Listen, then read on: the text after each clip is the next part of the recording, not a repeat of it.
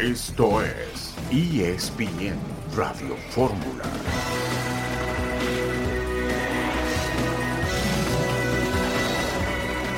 Es un equipo distinto al que enfrentamos en Copa Oro que vino de menos a más en lo que es esta primera fase para la Nations League, que vienen con un proceso nuevo, renovado, con rueda. Importantísimo el, el respeto que hay, valorando siempre un gran rival, ¿no?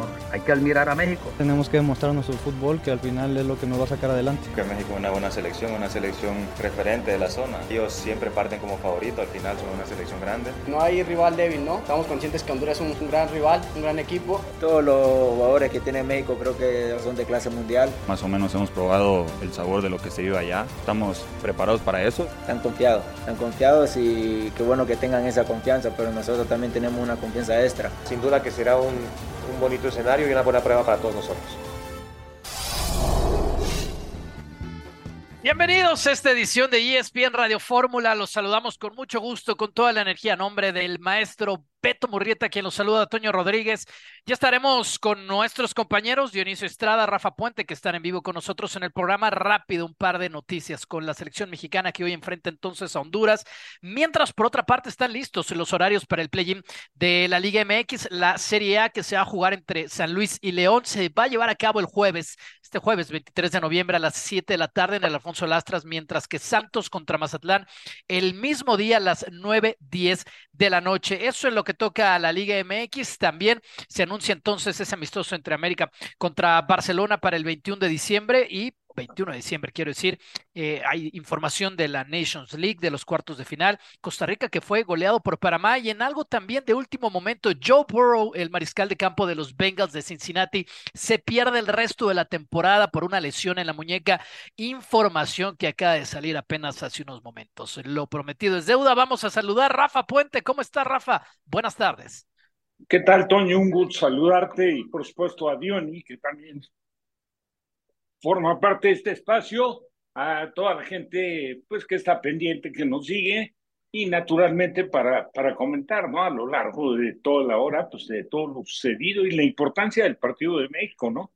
La realidad, Toño, Diony, es que el rival no es un rival así como, como para no quiero decir ni asustar a nadie, a todos hay que verlos con respeto, creo que exageraron un poco en los comentarios previo a lo que es este arranque del programa, pero bueno, ya estaremos comentando eso, pero sí, México obligado, creo que obligado, sí, a ganar en Tegucigalpa. ¿Tú cómo lo ves, Diony? Bienvenido. En el saludo, mi querido Toño, también para mi estimado Rafa, eh, coincido con, con Rafa, ¿no? O sea, hay que verlo con respeto, pero eh, simplemente tenemos que poner un ejemplo eh, de la diferencia que puede haber entre uno y otro equipo, porque México ha mejorado, es el campeón de la eh, Copa Oro, porque Honduras, yo creo que desde hace mucho tiempo, aunque Reinaldo Rueda en los últimos partidos está tratando de regresarle un poco de orden, un poco de organización este, y confianza al equipo, sí, ha sido la última eliminatoria de Honduras, ha sido la peor, eh, me atrevo a decir, en mucho tiempo, si no es que en su historia. Y entonces, ¿a qué voy con el ejemplo de ayer? Así como Panamá fue y se metió a Costa Rica y le metió 3 a 0, no es que estoy diciendo que México golee, pero sí debe de tener una, por lo menos, actuación convincente y dar un golpe de autoridad hoy en Tegucigalpa. Sí, está pintado así para la selección mexicana que va a presentar lo más serio que tiene para convocar. Y obviamente el tema de Quiñones, que no es un tema menor para Jimmy Lozano. Vamos a hablar de todos estos temas tras la pausa. Por supuesto, también encontraremos un espacio para hablar la forma en la que Argentina perdió el invicto que tenían desde que ganaron eh, la Copa del Mundo, desde que habían perdido en la fase de grupos. De hecho, contra Arabia Saudita en Qatar, perdieron ayer 2 por 0 en la cancha de Boca contra la selección de Uruguay. Hablando un poco más de la selección mexicana, bueno, traen esta efectividad en Honduras, en Tegucigalpa, le va bien a la selección mexicana. Tres victorias, dos empates. El partido no se juega en San Pedro Sula, donde normalmente juega la selección de Honduras. Y ahí México sí que tiene cinco derrotas para una efectividad del 43%. Cuando, sin embargo, ha jugado en la capital hondureña, tiene una efectividad arriba del 70%. Hacemos la primera pausa y regresamos. Puente, Estrada y Rodríguez.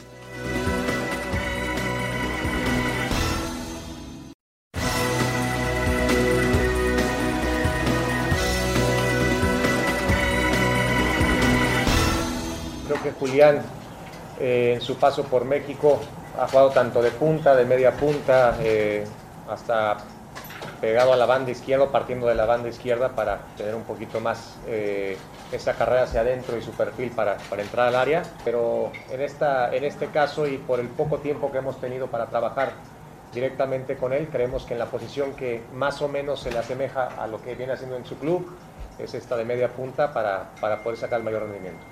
Pues no sé si sea una obligación, Maffer, pero evidentemente que la intención es esa. Por algo estamos... Eh, digo, eh, lo que se ha hecho con anterioridad, y no digo a lo largo de la historia, sino en este preciso momento que nos colocó como primer lugar de la CONCACAF, es, pues creo que nos da esa oportunidad, esa posibilidad que los dos equipos y las dos selecciones y los ocho que estamos en esa situación lo queremos, es acceder a estos torneos como la Copa América. Es importante el podernos meter a este torneo, el regresar a la Copa América y, enfrentar a esos rivales que seguramente estarás viendo en la Copa del Mundo. Para eso México tiene que vencer en el global a Honduras. Recordar que es partido ahí de vuelta. Primero el día de hoy, esta noche se juega en Tegucigalpa. En un par de días se juega en el Estadio Azteca el partido de vuelta para estar directamente en la Copa América. Si México cayera con Honduras en este ida y vuelta, todavía hay una oportunidad vía repechaje de estar en esa Copa América que es en Estados Unidos el próximo verano. El partido de hoy, Dionisio Estrada. ¿A quiénes tú quieres ver sí o sí en la cancha por México? Quiero ver, eh, por supuesto, a la mejor selección posible que pueda montar y poner el Jimmy Lozano. Quiero ver a la selección que probablemente el, próximo verano eh, eh, pueda estar este, debutando en la Copa Oro, entendiendo que pueda haber algunas bajas, por ejemplo, la de Kevin Álvarez, ¿no? Pero prácticamente lo que hay, lo que está ahorita es lo mejor que tiene México. Cuando si tu pregunta va de nombres o no? Si tu pregunta va encaminada a que quiero ver a Quiñones, no, no quiero ver a Quiñones, no me interesa ver a Quiñones, esa es la verdad. Este, este me, da, me, da, la impresión que de pronto, a lo largo de esta semana, hemos en todos los medios eh, hablado del tema de Quiñones y criticamos a la Federación Mexicana en su momento por haberlo, de cierta manera, este, invitado a trabajar sin tener el documento todavía que lo eh, eh, garantizaba como mexicano. Eh, de haberle hecho una presentación preferencial también y que todo eso ha incomodado a algunos jugadores de la selección mexicana porque dicen, bueno, ¿por qué a él y por qué no a nosotros, no? Entonces, a ver, ¿por qué le voy a dar un trato preferencial a Quiñones de decir, lo quiero ver o quiero hablar de él toda la semana? No, no nos comportemos como la Federación Mexicana de Fútbol.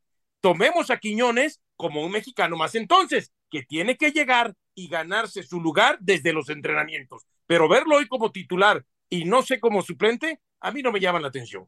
Y además tiene muchas cualidades físicas para aportar en, en, un segundo tiempo desde la banca. Eso ya será decisión de Jimmy.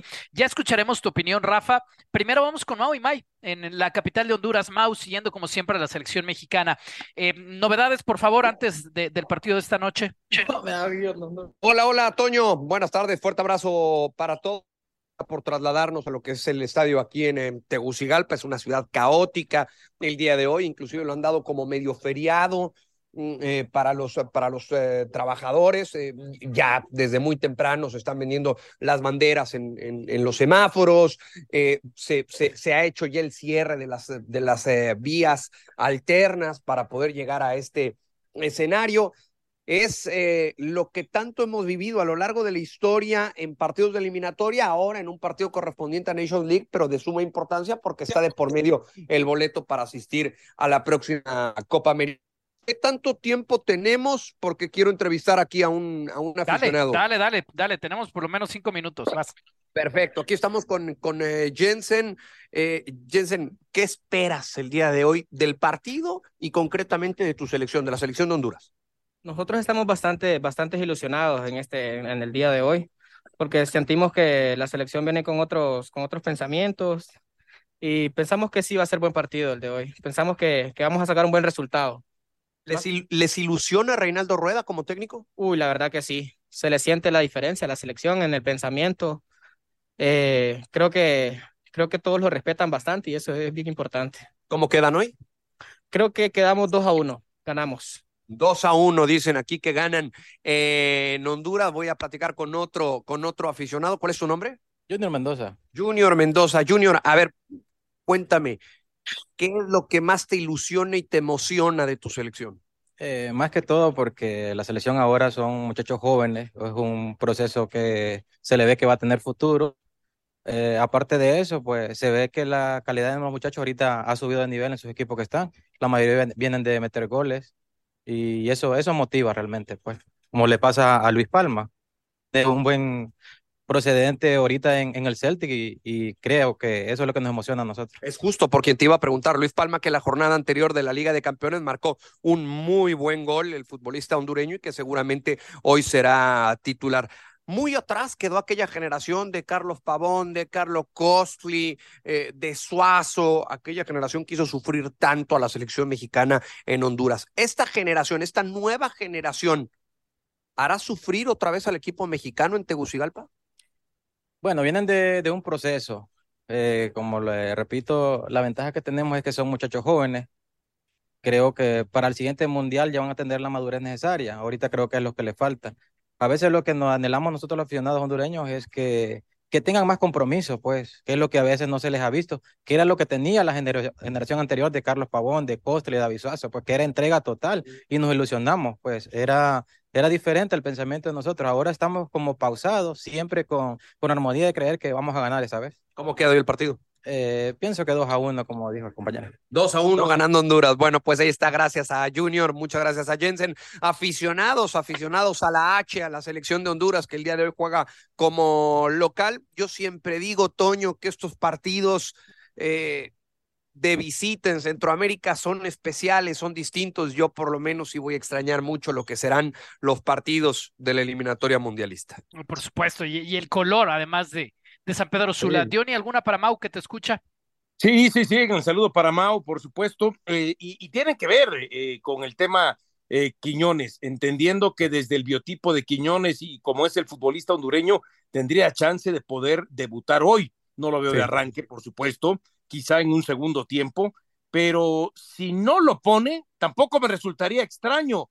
¿Tú crees que lo vaya a poner, Mao, aunque sea en el segundo tiempo, se lo guarda para el Azteca? De arranque no, Diony, Diony, Diony King, te saludo con mucho gusto. De arranque no, eh, no dudo que, digo, dependerá mucho el escenario, ¿no? Eh, pero eh, no dudo que el día de hoy pueda tener minutos eh, Julián Quiñones. Yo lo que sí te puedo asegurar es que en esta fecha FIFA, en los 180 minutos contra Honduras, ya sea hoy o el próximo martes, va a debutar el futbolista de las Águilas del la América. Por cierto, se ha hecho, se ha hecho ya público el número que va a aportar. Portar no será el 33, será el número 16. Ay, perfecto. Mau, ¿algo más? Pues eh, nada más, nada más contarles que se espera una gran entrada. Eh, tienen que dejar un pulmón, ¿no? Como le llama la gente de seguridad, una zona eh, que no va a ser ocupada. Eh, se vendieron 21 mil boletos, alrededor de 21 mil, 22 mil boletos. Es un estadio con capacidad para 28 mil. Y bueno, pues espero, esperemos que todo transcurra en eh, paz y que veamos un muy buen espectáculo el día de hoy por la noche aquí en Tegucigalpa entre la selección de Honduras y la selección mexicana. Un abrazo, Mau. Mau porque baja la temperatura. Y gracias, ya veo gracias. Que estás, estás, teniendo frío, ¿eh? Gracias, Johnny. Ma, ma, eh, hoy mismo eh, viaja la selección mexicana de regreso. Termina el partido, se trasladan a, Comaya, a Comayagua, que es donde está el aeropuerto internacional, a hora y media, es hora y media de trayecto vía terrestre y ahí toman vuelo charter para ir a la Ciudad de México alrededor de dos horas de vuelo, llegan aproximadamente a las cuatro, cuatro cuarenta y cinco de la mañana directamente a descansar al centro de alto rendimiento. Fuerte abrazo para todos y como siempre, un placer informarles acerca de la selección mexicana cuando juega de visita. Gracias por las entrevistas, Mau. Te mandamos un abrazo de vuelta. Rafa, con, con lo hablado ya con Mauricio allá en, en, la ciudad de los hechos en Tegucigalpa. Rafa, ¿tú, ¿tú qué esperas del partido de hoy? Pero lo que siempre sucede en los enfrentamientos con los centroamericanos, para ellos ganarle a México es su objetivo principal, siempre lo han tenido en mente. Y, y bueno, le van a poner naturalmente todas las ganas del mundo. Sí creo que viene uno, una nueva generación, para nada veo que tengan la calidad de aquellos que ya mencionaron. Y que hay otros que se quedaron cortos desde que lo, lo dirigió Chelato Ucles, seguramente se acordarán ustedes de él, cuando fue técnico de la selección que tenía, entre otros, recuerdo muy no, bien. Rafa, no nos acordamos, somos muy jóvenes, Toño y yo. Ándale. A, Gerardo, a Gerardo Yerwood, que yo creo que ha sido el mejor jugador hondureño en la historia. Jugó para ¿Más que Pavón? Sí, no, hombre, robado. Pero robado. Mejor que Pavón fue Suazo, el que jugó en Italia, el centro delantero.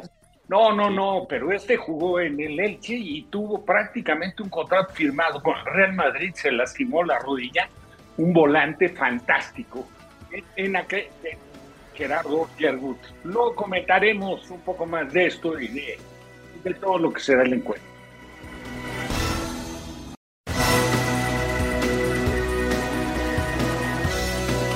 De vuelta con usted, nos queda todavía más de media hora de programa, lo vamos a aprovechar. Rafa, entonces nos decías tu sentir para el partido. Honduras no es lo que fue, pero bueno, tampoco es que, México en automático va a ganar hoy. No, no, por supuesto que no. No, le, digo, le, va a presentar toda la oposición que corresponda a un equipo nuevo dirigido por este hombre, que es un hombre con, con experiencia, con un recorrido en diferentes selecciones, con equipos, o sea, no, no, naturalmente que no va a ser sencillo y los partidos son así, juegan de visita, tienen el aliento del público que, pues, digo, lógicamente los va a motivar muchísimo, pero, pero bueno, México tiene, tiene mucho más calidad, esa es la verdad, tiene mejores jugadores. Yo creo que México este trámite lo debe de librar con las dificultades que te represente frente a un equipo en calidad de visitante, tú, ellos con el apoyo de su público, seguramente con todo el empuje que pondrán los jugadores, que para ellos, insisto, eh, ganarle a México es salvar el año, el año futbolístico sin duda. Pero bueno, ahí, ahí tiene México que poner carácter, personalidad, condiciones y establecer eh, el dominio del juego como corresponde a un equipo que tiene, la verdad, buen plantel, porque el Jimmy hoy en día cuenta con muy buen plantel, sobre todo para mi gusto en la mitad de la cancha, dependiendo a quién elija. Si a mí me preguntan, tú y Dion, ¿por quién me decantaría yo? Yo pondría a Sánchez, pondría a Edson de, de contención y naturalmente pondría a Chávez, ¿no? Que acaba, viene demostrando con un par de goles que, bueno, él apostó y se la jugó y compró la carta con apoyo, sin apoyo, eso lo sabrá él y quien lo haya apoyado, pero caray, o sea, tuvo lo, los pantalones suficientes como para irse a Rusia y empezar ahí en condiciones seguramente muy complejas, pues la verdad es que eh, mantener pues el nivel de juego que, que le permitió ser destacado como el mejor jugador mexicano dentro de lo que fue una muy mala presentación de México en Qatar.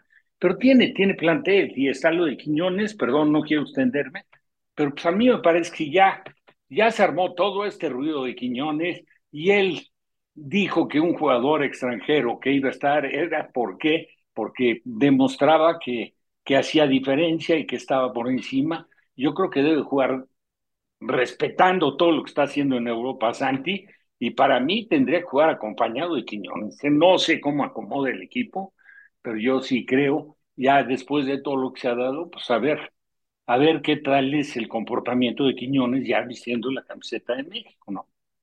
Hablando de naturalizados, excelente que nos diste pie, Rafa. Vamos a escuchar a Germán Berterán. Me mandó un mensaje, me, me, dijo, y yo también por eso accedí a, querer nacionalizarme. Las citaciones que, que, hacen no creo que corre también por, por el cuerpo técnico, entonces, como te digo, yo voy a estar dispuesto y una vez que, que tenga toda la nacionalización ya después depende de ello de llevarme o no. Acá vamos a estar eh, esperando por si él quiere llamar, voy a estar dispuesto a, a, lo que se necesite. Una vez que ya tenga la nacionalización, creo que mi cabeza va a enfocarse mucho en la Copa del Mundo, en poder jugar mi primer Copa del Mundo como selección mayor, entonces creo que eso va a ser hermoso tanto en lo personal, eh, así que vamos a tratar de disfrutarlo muchísimo. Wow, hablando de pelear por estar en la Copa del Mundo, Germán, Germán Berterame, cuatro goles esta temporada con Rayados de, Monterrey, 25 años de edad. ¿Qué, hacemos con esta declaración, Diony? ¿Por dónde empezamos? Bueno, ese es el inconveniente de abrir entonces la caja de Pandora, ¿no?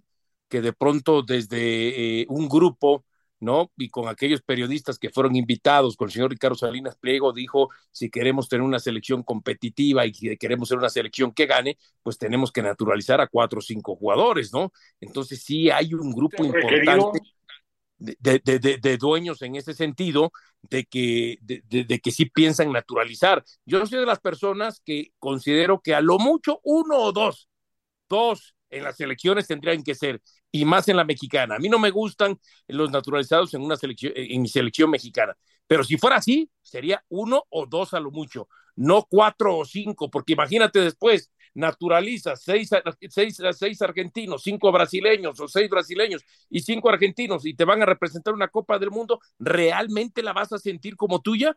Bueno, cada quien, yo no la sentiría como mía. Lo de Berterame en este momento, pues con Santi, con Raúl, con Henry, no le veo cabida. Debuts de naturalizados en selección mexicana, el de Santi Jiménez, que al final del día sus papás no son mexicanos de origen y no nació en México, eh, perdió en, su primer partido 3, 3 por 0, Funes Mori ganó 4 por 0 su primer partido. Luego el, otro que había debutado, el papá de Santi, eh, Cristian El Checo Jiménez, una victoria 4-1, Damián Álvarez, una derrota 2 por 0 y así nos podemos seguir a los últimos. ¿Trae nivel para ti, Rafa, olvidémonos de un, poquito de, de, pasaportes y contexto nivel futbolístico, Rafa. ¿Berterame trae nivel para jugar en la selección mexicana? Todo de su selección, por supuesto. Digo, vamos a ser objetivos.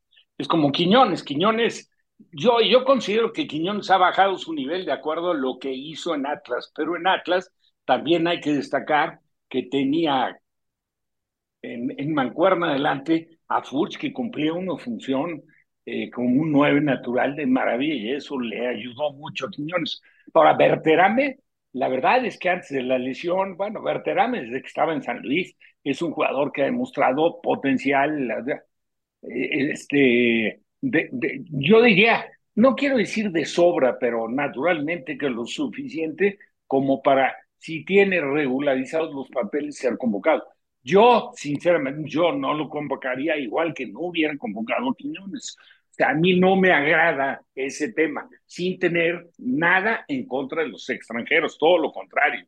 Tal que bienvenidos. Pero para el tema del fútbol, con todo lo que, que venimos arrastrando, eh, eh, ¿cómo hemos quedado a deber históricamente? Porque, caray, el fútbol mexicano, si ves todo, todo lo que, todo lo que le, le, le este, inyectan las instalaciones, los clubes, los estadios, no todos, pero muchos estadios, en la televisión, los, los aficionados. Yo creo que para, para lo importante que es el fútbol en este país, Toño Dioni, México ha quedado de ver en su historia siempre.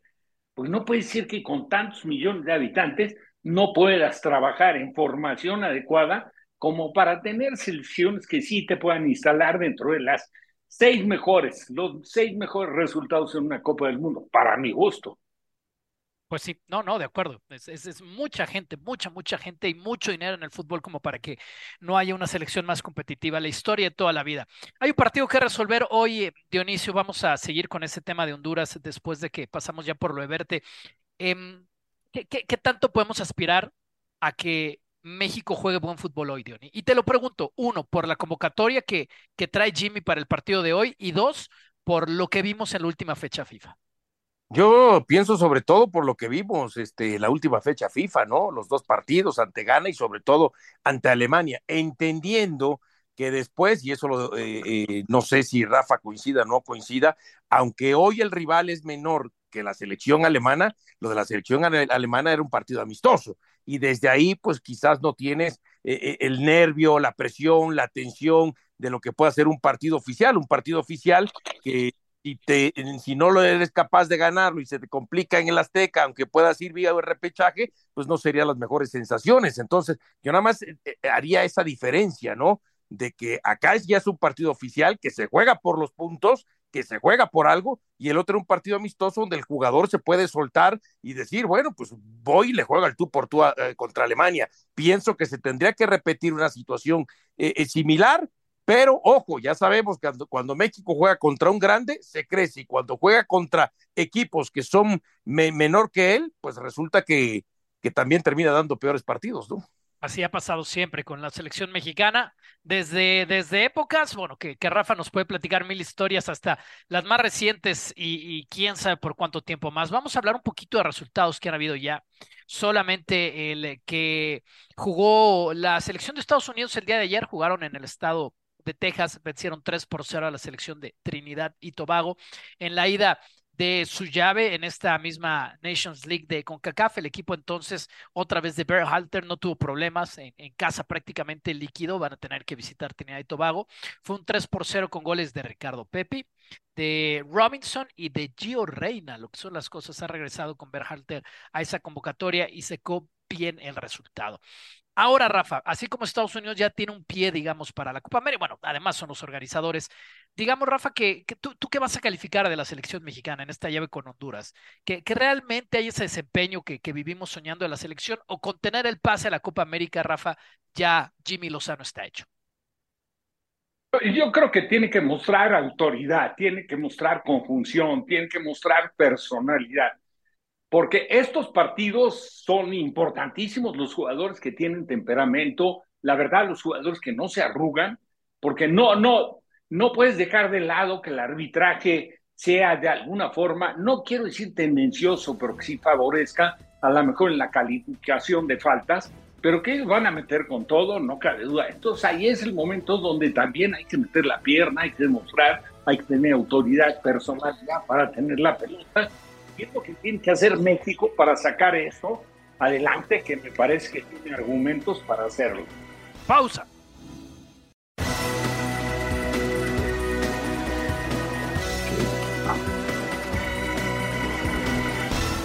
Empezamos, empezamos a hablar de la NFL. Aquí estamos en ESPN Radio Fórmula. Rafa Puente, Dionisio Estrada, Toño Rodríguez y ahora también Javier Trejo Garay. Javo, un abrazo. Y comenzó ayer la semana 11, victoria de los Ravens, 34 a 20 sobre los Bengalis de Cincinnati, con un buen partido estadísticamente de Lamar Jackson.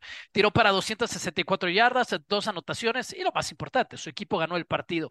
Ya venía un poco enrarecido ese partido por una investigación de la NFL sobre un, no aviso de los Bengalis de la lesión de Joe Burrow. Una lesión de Joe Burrow que hoy, hace poco más de una hora, confirma su entrenador. Es una lesión de la muñeca izquierda, desgarre que lo va a hacer perderse el resto de la temporada, Javo. Eh, ¿Qué hay que hablar del partido de ayer y qué hay que hablar de esta lesión? ¿Qué tan fuerte es el hecho de que Joe Burrow ya no va a lanzar un balón esta campaña? ¿Qué tal, Toño? ¿Cómo te va? Un gusto saludarte a ti, a Rafa, a Dione. Un abrazo para los tres y para todo el auditorio. Pues en principio una derrota que duele muchísimo porque tenía tres derrotas. Eh, de hecho, no ha ganado un solo partido dentro de la división del equipo de los Bengals. Venía también de una racha positiva, cuatro victorias consecutivas, luego sufre un par de tropiezos la semana pasada ante Houston, ahora cae ante otro rival de división como es Baltimore. Así que con esto, más la lesión que sufre Joe Burrow, prácticamente las aspiraciones de poder alcanzar la postemporada se han venido ya al piso. Hasta antes de arrancar la semana 10, de Toño, amigos, el equipo de Cincinnati, Cleveland, Pittsburgh y Baltimore, los cuatro estaban en la eh, fotografía, el playoff picture, los cuatro estarían calificados antes, antes, perdón, hasta antes de arrancar la semana 10. Después de eso vienen dos derrotas consecutivas, insisto, con lo cual se compromete ya mucho las posibilidades de, Cincinnati, sobre todo porque caes ante un rival de división, una derrota eh, ante un rival divisional duele más. Y como bien lo comentas, aparte de la elección de Joe Borro, condiciona mucho el futuro de este equipo, porque Jay Browning, el, coreback que entró el día de ayer, pues le ganó el papel de coreback de segundo equipo a Trevor Simeon, pero tampoco es un jugador en el cual puedas confiar.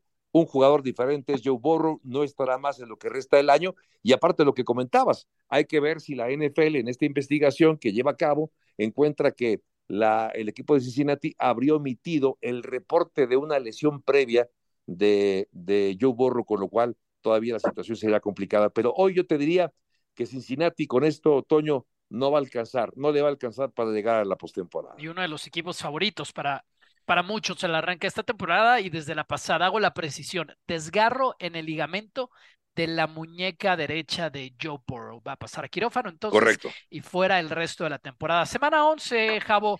Semana 11 que tiene, por ejemplo, a los Cowboys jugando el domingo al mediodía contra las Panteras de Carolina, que tiene a los 49 enfrentando a los Buccaneers y que tiene un Monday Night entre Kansas City y Filadelfia. ¿A qué juego hay que echarle el ojo este fin de semana? Yo creo que ese, porque además lo tenemos en la pantalla de ESPN, y la verdad de las cosas es que es un partido que llama poderosamente la atención. Son los dos campeones, uno de la conferencia nacional, otro de la americana, desde luego, y, me parece que el estado de los dos, el estado eh, deportivo, el estado futbolístico de los dos, es mejor el equipo de Filadelfia, eh, porque el equipo de los jefes de Kansas City sigue contando con Patrick Mahomes, con una muy respetable defensiva, Toño, pero el perímetro es una de las grandes eh, debilidades del equipo de Kansas City. El perímetro y los receptores, porque es ahí donde el equipo ha tenido algunas falencias. Le han soltado una gran cantidad de balones a, Pat Mahomes y no es un perímetro ni un cuerpo de receptores confiable. Creo que ese, partido está interesante. Acerca de Dallas, lo comentabas, va contra Carolina. La pregunta es, ¿le podrá anotar más de 40 puntos? La verdad es que yo lo, lo dudo, pero sí luce como para otra paliza del equipo de los Vaqueros de Dallas. Es otro duelo también. A ver, no porque exista el interés de ver si Carolina puede ganarle, aunque la NFL cualquier domingo, cualquier equipo le puede ganar a cualquiera, pero no parece que sea esta la opción. Pero ese partido que cierra la semana 11, Toño, me parece es el partido estelar porque es la reedición del Super Bowl 57. Ah, Javo, tu voz es la voz de la radio. Me alegras todas las mañanas. Te mando un abrazo. Hombre, qué amable. Gracias, Toño. Un abrazo a los tres. Nos vemos y nos escuchamos pronto. Vamos a hablar de Fórmula 1. Se corre el Gran Premio de Las Vegas ahora y, le vamos a entrar con Rafa, que es un apasionado del deporte, por supuesto, con Diony. Se corre en Las Vegas el Gran Premio, el tercera, la tercera fecha en Estados Unidos, ya para el cierre de la temporada. Para ir a ese Gran Premio en Las Vegas, los boletos de avión desde la ciudad Solamente le estoy hablando de boletos de avión. Para la Ciudad de México esta semana salían en 45 mil pesos, el vuelo redondo, Ciudad de México, Las Vegas. Ya después podía llegar de otras maneras, pero el vuelo directo más barato está en 45 mil pesos. Así sí que hay que tener mucho dinero para estar ahí o ser Katia Castorena, que está en la cobertura de ESPN, con una acreditación, con una credencial de esas poderosas que te dejan pasar a cualquier lado. Katia, ¿cómo estás? ¿Y cómo están las cosas en, la, en Las Vegas después del Alcantarilla Gate del día de ayer.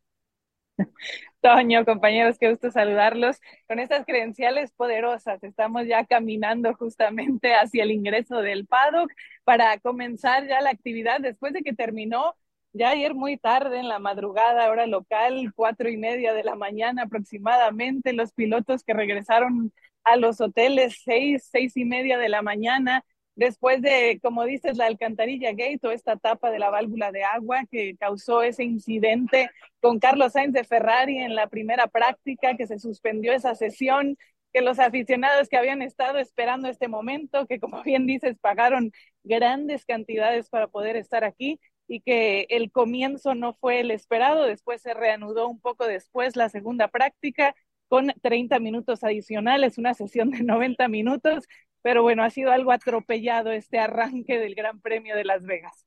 Johnny, tú que estás acostumbrado, uno, a hacer cafre y dos, a esquivar todo tipo de baches aquí en Periférico, ¿alguna, alguna para Katia? Sí, Katia, ¿cómo estás? En el saludo, este, hace algunos días corría hasta el rumor de la posibilidad de que eh, se pudiera hasta suspender el Gran Premio porque creo que eh, la Asociación de Culinarios allá en Las Vegas, este, pues estaba ejerciendo cierta presión, iba a poner en problemas a los, a los, a los organizadores. Eh, eh, ¿Esto ya no, ya no pasó? ¿Ya nada por el estilo? No, Dionisio, bueno, ya vimos que se pudo llevar a cabo esa segunda sesión de prácticas sin ningún problema. Al final, quiero pensar, se van a hacer las cuentas. Ha sido una gran inversión lo que se ha hecho para tener todo listo cuando uno ve las imágenes, cuando ve las fotografías, cuando ve la transmisión de televisión, sin duda es espectacular ver cómo el circuito pasa junto a los hoteles, todos estos lugares icónicos de Las Vegas, en el Strip. Es grandioso lo que han construido, pero claro, fue una muy fuerte inversión. Cuando vemos estos detalles que han surgido, al final se tendrán que hacer las cuentas buscando la mejora porque hay un compromiso que se ha firmado con este Gran Premio de Las Vegas que va a estar en el calendario de Fórmula 1, entonces habrá que ver después en ese balance qué ocurre. Esperemos que el día de hoy la tercera sesión pueda eh, pasar sin ningún inconveniente, al igual que la clasificación, y ya pensando en la carrera del día de mañana. Rafa, te escucha Katia, también va a ser obviamente una prueba bien importante para Checo, tratando de asegurar ese segundo lugar, Rafa. Realmente, qué gusto saludarte con el cariño de siempre, Katia, y felicidades por todos tus reportes, por tu trabajo. Cosas bien interesantes, ¿eh? Perdóname que a lo mejor no me centre en lo de Checo, porque yo creo que ya de estamos hasta el gorro, que es el tema del día a día, la comidilla en la Fórmula 1, pero un Checo que haga su carrera, ojalá se califique bien, ya darás los resultados de esta práctica 2, pero te voy a decir algo, este, este gran premio se corrió hace muchísimos años, a lo mejor no había ni nacido, pero se corrió en, en el estacionamiento del César Palace. Y ahí, ahí se determinó al campeón del mundo que podía o debería de haberlo conquistado con Williams, Carlos Reutemann, piloto argentino que era coequipero de Alan Jones, que también, bueno, que sí fue campeón, pero bueno, ahí tuvo la oportunidad. Y Nelson Piquet, que se coronó, bueno, Carlos Reutemann, si entraba en cuarto lugar, era campeón del mundo y tuvo un despiste y quedó fuera. Y ni siquiera ganó la carrera, si mal no recuerdo, la ganó Michele Alboreto, que había sido piloto de Ferrari, corrió con un Toleman. Pero bueno, esto para decirte el inconveniente que se presentó para la gente de Las Vegas y que ahora ha resurgido por lo que ya te comentaba Diony, Katia, que, que es la inconformidad de muchos restaurantes y una serie de cosas que piensan que Las Vegas no necesita de un premio de Fórmula 1.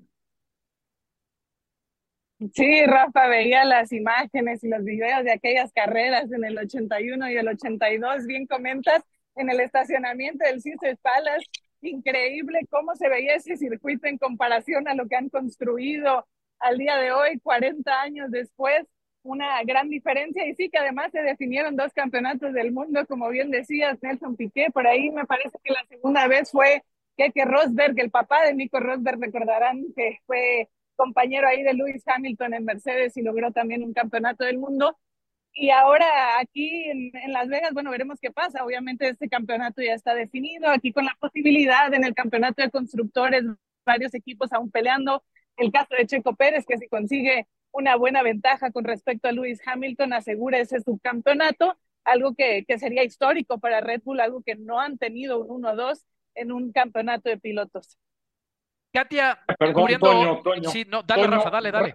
Nada más un comentario, que es, es histórico esto. El papá de Nico Rosberg, que efectivamente, siendo coequipero de Hamilton, le arrebató al británico un, un este, campeonato del mundo, eh, compitiendo ambos con, con Mercedes. Bueno, el papá, Keke Rosberg, nunca, es algo increíble, nunca ganó una carrera. En Williams se coronó campeón del mundo de Fórmula 1 sin haber conseguido nunca haber ganado una carrera. Es un dato increíble. Wow. Como, como Impresionante el dato. Sí. Y, y, ahora, y ahora estamos más bien en tiempos en los que Verstappen va a ganar sin que nadie más quizás gane una carrera. Katia, cubriendo otros grandes premios ahí mismo en la Unión Americana, ¿en qué se diferencia Las Vegas? O sea, sí es de noche, pero, pero es una ciudad bien especial. ¿Qué, cómo, ¿Cómo lo estás viviendo? Sí, Toño, es muy especial lo que es la ciudad, cierto, bastante diferente esa situación del tema de la cobertura de noche, donde, por ejemplo, el día de ayer estábamos comenzando esa cobertura a las 5 de la tarde, que ya está todo oscuro, pensar que vas a estar aquí pasada la medianoche y en esa situación sí es distinto ver las luces muy al estilo de Las Vegas, incluso cómo lo han incorporado en todo el paddock, en cada uno de los hospitalities de los equipos, pero el, el tema sí, la logística alrededor de la ciudad está complejo. Está complejo por las calles que han tenido que cerrar, el tema del tráfico, a la hora de buscar transporte. Tienen los organizadores ciertos shuttles, pero empiezan ya muy tarde. Y por ejemplo, ahorita que nosotros teníamos que comenzar una cobertura mucho más temprano, porque tenemos la grabación de, de un programa para Estados Unidos con Ahora Nunca aquí en vivo desde el paddock, es complicado porque buscando los Ubers, los taxis, muchas calles cerradas, no saben a dónde ir. El tema de la logística sí ha sido muy complicado, que a veces es mejor caminar, aunque tengas que caminar 40 minutos para poder llegar, porque toda esa situación sí está, sí está mermando un poquito lo que es la experiencia para todos y ni qué decir lo que ya decían los restaurantes, están en el strip, aficionados que que quieren poder llegar a, o accesar esa parte de los hoteles, estas partes históricas de querer ver las fuentes de, del Velayo, en fin, e, esta situación no sé qué tanto va a opacar un poquito lo que ha sido este fin de semana. Te mandamos un abrazo, Katia, gracias. Igual, abrazo. Disfrútalo mucho. Yo estaba viendo que te servían, bueno, hay una tienda donde te sirven una cerveza en, en un zapato estilo de piloto y esa cerveza cuesta 135 dólares. De ahí para arriba. Vámonos con resultados en la clasificación a la Eurocopa. ¿Cuánto dinero me he ahorrado por no beber? ¿Cuánto dinero me he ahorrado? Oye, Toño, ¿y con, con, Toño, ¿y con agujetas o sin agujetas? Era de cuero, ni, ni, creo que ni te lo podías poner, pero 135 dólares por una cerveza con, con sabor a zapato. Inglaterra le ganó 2 por 0 a Malta, Italia le ganó 5 por 0 a Macedonia del Norte, de lo más destacado del día de hoy. Diony, no yo se quiero repitió ese resultado, sí. ¿te acuerdas? Macedonia Sí, del Norte fue la que es. dejó fuera a Italia del Mundial. ¿Cómo son las Claro. cosas? Y ahí están los italianos sufriendo para la próxima Euro. Pero de este lado del mundo, Diony, te quiero escuchar también a Rafa. Me encantaría que cerremos con eso. Nos quedan dos minutos y medio. Perdió el, el invicto Argentina en casa con Uruguay. ¿Qué, qué piensas de eso, Diony? No, bueno, un partidazo de Uruguay, la verdad, sea lo de cada quien. Prácticamente anuló a Argentina, que en el 90 minutos tuvo un par de aproximaciones, una de ellas un disparo de Messi que termina pegando en el poste, pero le supo hacer daño, lo supo contragolpear y entonces este gran victoria de Uruguay que ya había vencido a Brasil en la fecha de, del mes de octubre y que ahora le quita lo invicto en 25 partidos de eliminatoria mundialista que tenía Argentina sin conocer la derrota, así que gran triunfo de, Uruguay. Y lo de Brasil me llama poderosamente la atención, lo ganaba 1 a 0 desde el 4 con gol de Martinelli y lo termina perdiendo en 4 minutos al 75 y al 79 Luis Díaz. Y Colombia le dio la vuelta y este Brasil, a ver, no sé qué piensa Rafa, pero este Brasil ya no es tan imbatible como sí lo hacía hace algunas décadas. Te escuchamos, Rafa, queda un minuto. Bueno, rápidamente no es tan imbatible, pero también hay que darle crédito al crecimiento de otras selecciones. La recuperación de Uruguay es indudable y coincido con Diony, ganó bien y ganó con autoridad y ganó en la bombonera. Que ir allá y aparte le, le, le, plantó cara a los argentinos en lo que futbolísticamente hubo medio con de bronca y estuvieron siempre con la garra que distingue a los uruguayos y la verdad es que lo hizo bien y lo podía haber empezado a resolver antes con aquella pelota larga que falla el autor finalmente del segundo gol, que es Núñez, el jugador del Liverpool, había fallado la primera, pero bueno, interesante ¿eh? que otros equipos también se hacen. Será hasta lunes. Gracias. Gracias.